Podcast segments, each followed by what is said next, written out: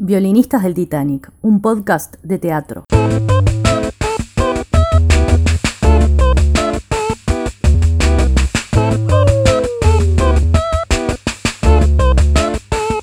Seguinos en redes. En Facebook, arroba violinistas del Titanic. Twitter, arroba violinistas-pod. Instagram, arroba violinistas del Titanic. Jorge Morris y Federico Silva, de Pocas Nueces, son los autores. Y hicieron una temporada, bueno, una temporada, un fin de semana, de jueves a domingo, cuatro funciones seguidas en Sala Ba Ferreira, que es una sala medianamente grande, este, con, que con el aforo queda para unas, no sé, 200 personas.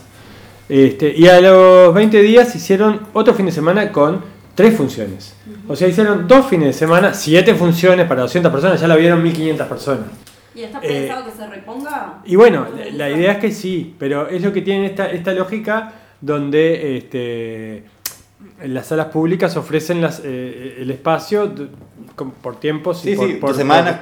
un fin de semana puntual es de la manera en que más le rinde a las dos partes porque montan hacen cuatro funciones, desmontan, entonces no tienen que estar montando y desmontando, por ejemplo, una obra como El Niño Argentino, que está en cartel hace dos meses en la gringa, los sábados a las 10 de la noche, capaz que no tiene tantas funciones más que recuerdo de Niza que usó dos fines de semana, capaz que lleva 10 funciones. Este, eh, eh, capaz que la vio más gente eh, a recuerdos de Niza que al niño argentino que hace dos meses que está en cartel. Eh, recuerdo de Niza es una belleza, si pueden véanla cuando reponga, eh, porque no es fácil hacer un absurdo criollo en estos tiempos. Y Esmoris eh, se, se, se refinó en este, en este caso en la escritura colectiva. Esmoris y Silva se potenciaron entre los dos y plantean una especie de mundo alegórico donde eh, son tres tipos en un limbo, en un, en- en un galpón, preparando un carro alegórico para el carnaval pintándolo, haciendo, armando un carro alegórico con los cabezudos, con todo el, el escenario del carnaval, pero son tres tipos que están del marote, este, como tienen que estar tres tipos en un, en un buen absurdo. Eh, bueno, los, los que actúan son Jorge Morris, eh, que representa a Américo, eh, Néstor Busini. Néstor Busini eh, Y Jorge Temponi. Un trío que se sacan chispas realmente. eh, Ferrón es uno de los personajes, bueno, el otro ahora no lo recuerdo, pero no importa. eh, es, un, es un espectáculo muy bien, muy bien logrado por la química que, que- que- que tiene, por, el- por la... El texto es- es- habla sobre la nada, es en realidad, Sí, ¿no? Es Son- muy interesante también ese vínculo de Morris con el carnaval y lo que hablas sobre el No, carnaval. no, el carnaval es el telón de fondo, hay mucha, mucha sátira, mucho, mucha parodia de- del mundo carnavalero, pero también mucha ternura y mucho amor por, el, por la esencia del carnaval, que es lo que pregona siempre. En cierto modo, Smorris siempre está haciendo la misma obra, pero, en pero esta es muy par- particularmente muy diferente por el código por los, eh, la, interacción entre los. Son tres, por general, o es Morris o está solo, o está con el gran elenco de la BCG, que, que son musicales de gran porte, ¿no? En este caso es una obra de cámara para eh, un público muy amplio, el público la disfruta eh, a, a rabiar. Y en realidad ese carro alegórico puede simbolizar muchas cosas, puede, puede ser la vida, puede ser eh, la existencia. O sea, es muy cuando se pone filosófico también este, hay que prestarle atención Totalmente. porque puede ser crítica política como en el candidato, eh, pero acá eh, va un poco más allá y es una obra que te deja rebotando muchas cosas este, y que continúa. Vos te vas, viste cuando te vas y te puedes pasar una hora mencionando, por ejemplo, yo nunca había visto una estufa a gas en un escenario teatral y una, una estufa a gas como personaje. ¿tá? Este, una, una, la clásica estufa a garrafa eh, de, de uruguaya, bueno, llevada al grado de personaje de- en, una, en una escena que, bueno, tá, no, no, no, se las puedo. verla, Sí, ¿no? sí, no, se- no se las puedo describir más porque hay que ver. Violinistas del Titanic, un podcast de teatro. Yo, yo no- no, no puedo eh, dejar de ser un nexo porque si una garrafa es un, es un personaje, hay una obra que, que- que creo que vimos los tres. No tiene nada que ver porque no, no- está el humor presente, pero que parte de, una versión, o sea, o, una de las cosas que motivó este, trabajar a Marcel García fue descubrir una versión de, de Las Tres Hermanas de Chekhov japonesa, ambientada en, en- un futuro ahí este, cercano, en donde una de las actrices que hacía de las tres hermanas eh, es un robot. O sea, es- eso sucedió realmente, ¿no? En Japón hubo una versión de tres hermanas de, Che- de Chekhov en donde una de las actrices es un robot que estaba ahí y, bueno, este, a partir de eso se, se disparó una necesidad como de investigar o, confluyó con una necesidad de investigar que ya estaba previamente este, planteada de parte del equipo de Marcel y, y de eh, Alain Blanco y Carol- Carolina, Karina Molinari, Molina- Molinaro, Molinaro. Que, bueno, empezaron a trabajar sobre dos personajes que son dos androides que en el proceso de trabajo descubrieron que la palabra robot de hecho fue eh, generada en un espectáculo estrenado en 1921 por unos checos este, en una obra teatral. O sea, la, la palabra robot se acuña para, para, una, para una obra de teatro en 1921 eh, y significa o, deriva de, una palabra eh, checa o eslava, no me acuerdo exactamente si era, si era eslovaca o, o checo, creo que checa, este, que remite a esclavo. Entonces, estamos hablando de dos criaturas creadas como para ser sirvientes, para ser esclavos, que eh, a partir del lenguaje y del vínculo con, con- otras personas y de percibirse, fallan y- y en, esa, en esa cuestión más dialéctica empiezan a tener conciencia de sí mismos, lo que es una falla para el robot. Y bueno, y sobre eso juega en algo que evidentemente dentro de todo el universo de, de situaciones similares a, a mí en- en- enseguida me remitió a Blade Runner, ¿no? Blade Runner, la... la- Sí, dos robots que expresan emociones. Expresan o emociones. empiezan a descubrir. Y que eso es una falla, digamos, y sobre eso es que trabaja el espectáculo, algo que me Robótica parece... sentimental. Robótica ¿no? sentimental. El espacio Gen, eh, ¿qué pueden contarme de ese espacio? Porque esta apuesta, debo, tengo que ir a verla, este, pero es muy El interesante. espacio Gen es un, es un centro cultural que construyó eh, Pablo Casacuberta, construyeron Pablo Casacuberta y Andrea Aroba, que, que viven ahí en, en- en la casa que está al lado. Y es un centro dedicado al cruce entre las artes y la ciencia.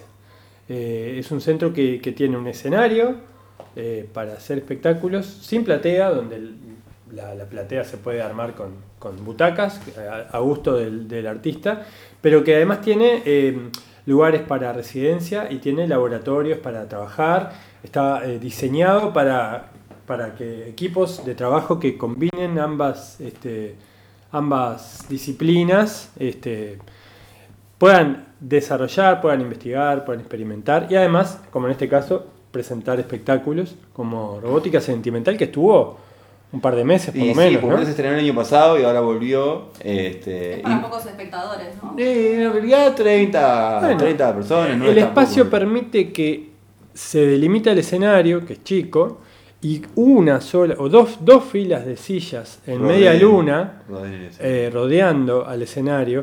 Y hay un gran trabajo de los actores, Sí, ¿no? Eh, Alén Blanco y, y Karina Molinaro. Imagínense, están haciendo de, de- de robots, ¿no? Eh, son dos robots con lo- todos los movimientos robóticos que se te que todo absolutamente está todo coreografiado, la- la- los desplazamientos, los gestos de ellos son eh, cuadriculados, por decirlo de alguna manera, y de a poco, muy de a poco, la dramaturgia va ingresando, en, en- en- van este, ganando intimidad. Estos dos robots que llegan a encontrarse, hay una cama, no vamos a decir más nada. La dejamos ahí. Marcel García dice que, que él viene de una escuela en donde si hay psicología en los personajes viene del trabajo del corporal. O sea que en realidad el, trabajo corporal es lo determinante. No, no, no, no es una escuela stanislavskiana donde digamos la subjetividad encuentra la emoción para transmitir, sino es al revés.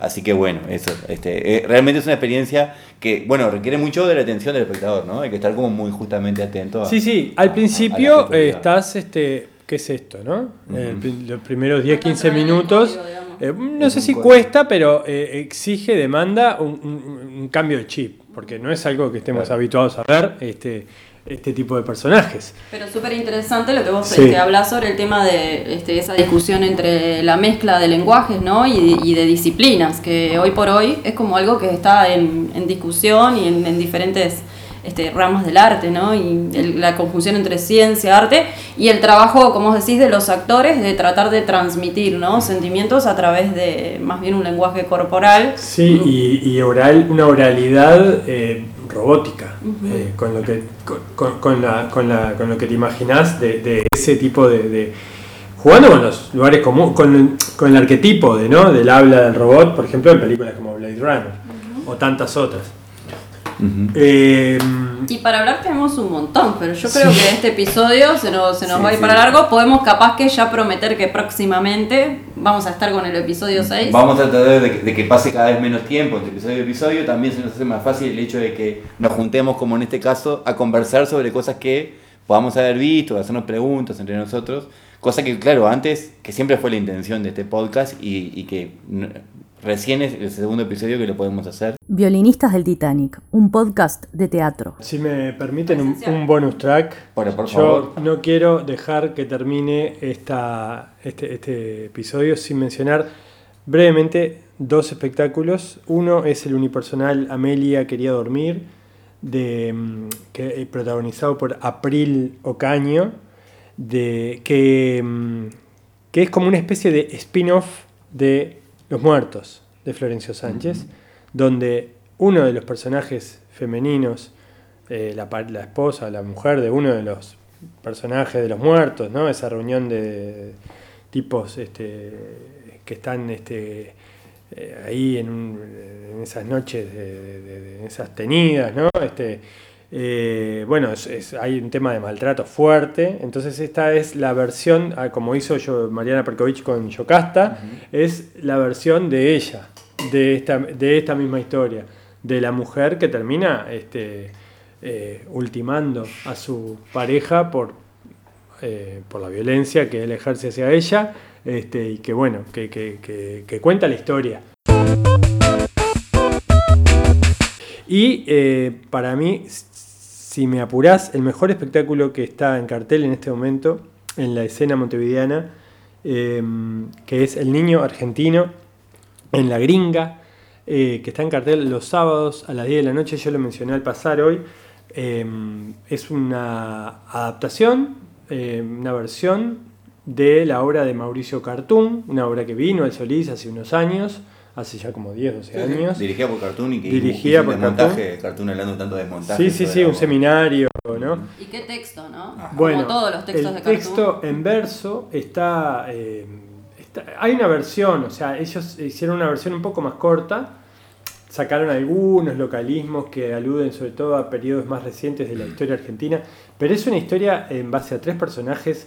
Eh, el niño, o sea, el hijo de, esta familia acomodada, aristocrática, de la aristocracia ganadera, el, peón que va en la bodega de un barco, que va toda la familia a Europa, ¿no? y la- el peón va en la bodega para garantizar que la familia tenga la leche, y la vaca que provee esa leche. ¿no? Está basada toda la estética del payaso blanco y el- de, de- de toda la teoría del clown, eh, estos dos personajes, ¿no? el, el vínculo entre esos dos personajes, pero eso no importa. Lo que importa es eh, la, la potencia de, de la, de la historia, de la dramaturgia, la- el poder simbólico con respecto a la historia eh, latinoamericana que tiene, a la lucha de clases, a la- al, al contraste entre las clases sociales. Este, en esta bodega se produce una- un choque de trenes entre estos dos personajes y la vaca, que también es un personaje. Eh, los directores Álvaro Correa y Virginia Marchetti este, se preguntaban, este, si bien siempre estaban como muy entusiasmados con este texto, porque obviamente cuando lo vieron en Argentina les rompió la cabeza, se preguntaban cómo traerlo al, al hoy de acá, de Uruguay, ¿no? Y ellos sin dar como un, este, un, un vínculo político ni nada por el estilo, este, sí veían como que en este contexto del Uruguay de hoy era necesario hacer esta versión del niño argentino. No, no. Y bueno, con Leo no la hemos visto, pero Javier este, nos está invitando hace tiempo diciendo que para él es la apuesta Es una obra, Una de las apuestas para mí del es año. una obra mayor del teatro por las actuaciones latinoamericano, también, ¿no? Del- eh, de los últimos, no sé, cuarto de siglo, pero, pero sí, eh, solo por las actuaciones de Rodrigo eh, Garmendia Garmendia.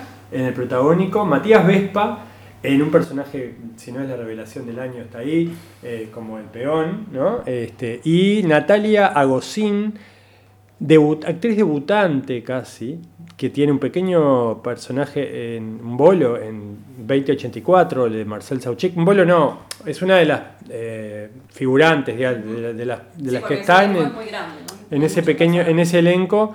Este, eh, aquí tiene un rol que es clave, que es este, la que completa este triángulo y la que tiene eh, una serie de monólogos muy breves y puntuales mientras los otros dos personajes están dormidos, están borrachos, por ahí tirados. Ella habla, la vaca se humaniza y tiene un, un par de, de- de monólogos que son estupendos. Este, también una actuación donde ella se mimetiza todo el tiempo con el movimiento y con la con- es una vaca humana, es una, realmente es una- un trabajo físico y corporal el de ella, eh, porque está presente en escena todo el tiempo, simul- emulando a una vaca. Así que no, tenemos que ir a ver la Tenemos que ir. gringa, los Yo- sábados a las 10. Los sábados Yo- a las 10 de la noche en la gringa y sigue hasta fin de año. Mientras Ana piensa su bonus track, ya que, ya que estamos, voy a, voy a tirar como bonus track una obra que, que creo que ustedes no vieron, que se llama De los héroes que no aterrizan en las islas de los cuentos, en la sala La Emergente, que Ah. generalmente es una sala que te da funciones los, los domingos porque está arriba de un bar y es el día en que este, el bar no está funcionando, entonces es cuando pueden hacer teatro. Es una obra también argentina de una dramaturga que se llama Pilar Ruiz, que básicamente habla del encuentro de un eh, combatiente de las Malvinas que viene, que habían dado muer- por muerto, este, y su novia, que había pensado que estaba muerto. Y, bueno, es una obra que justamente, eh, básicamente, más allá de, la relación de pareja, habla del absurdo de esa guerra y de cómo eh, gran parte del pueblo argentino, es una metáfora, cómo gran parte del pueblo argentino salió a aplaudir a un dictador y mandó a la muerte a un montón de gurises que tenían 18, 19, 20 años, que no tenían nada que hacer. Este, matándose Sí, el famoso con, con los ingleses. Sí, ¿no? Que está enunciado venga, y está proyectado, está proyectado y está anunciado directamente como el, el- el- el gran borracho, una cosa así lo menciona daremos texto en un, en un momento. Y es muy interesante porque aparte termina con una canción de los Rolling Stones y termina con, con, con Héroes, la canción de David Bowie. eh, justamente también como jugando con este, eh, jóvenes argentinos que escuchan a, a jóvenes ingleses y no tenían por qué estar tirándose. ¿Cómo es el nombre? La, la, la obra se llama De los héroes que no aterrizan en la isla de los cuentos. Creo que en este momento no está en cartel, pero va a volver. La dirige Juan Ignacio Vázquez y el elenco lo conforman Bernardo Scorzo y Georgina Testorelli. Y es una producción de Ciclón Teatro que es, es la gente que eh, el año pasado, con, dirigido por eh, Iván Solarich, hicieron Tierra Baldía. Tierra Baldía, sí, allá en el bonus Y bueno, el último, el último, y ya redondeamos, este, el bonus track mío es, eh, la voy a mencionar, pero en otro episodio la, la analizamos si quieren, porque es este, otra obra de teatro infantil que, que pienso que la van a reponer en algún momento, que es dirigida por Vanessa Canepa, y es La resistencia a las luciernas. Es una parte de una saga que empezó con una luz en la ventana. Lo interesante de este texto es que ella intenta en, este, en esta apuesta eh, introducir elementos que tienen que ver con nuestro pasado reciente, más precisamente este, algunas referencias a lo que es la dictadura. Eh, obviamente este, el público infantil tal vez no recibe ni entiende en profundidad lo que está sucediendo, sí, este, el, público adulto, pero el, el- el interés de ella, tanto en su primera obra como en esta, es trabajar sobre la memoria y los recuerdos y tratar de trabajarlo eh, en un diálogo que no sea este, subestimando al niño, sino incorporándolo este, para poder conversar con ellos sobre temas que son dolorosos para todos. Entonces, la resistencia a las luciérnagas, a estar atentos si la reponen, este, vayan a verlo. Bueno, buenísimo. Gracias, eh, compañeros. Eh, ha sido un enorme placer esta mañana acá con Mili, que se nos fue. Se nos fue, fue, se nos ahí, pero, nos dejó, pero nos dejó su dibujo que lo van a ver este, cuando colguemos este episodio, este quinto episodio de Violinistas del Titanic. Gracias. Seguinos en redes. En Facebook, arroba violinistas del Titanic. Twitter, arroba violinistaspod. Instagram, arroba violinistas del Titanic. Esto fue Violinistas del Titanic, un podcast de teatro. Idea, producción y conducción, Leo Flamia, Ana Barrios y Javier Alfonso.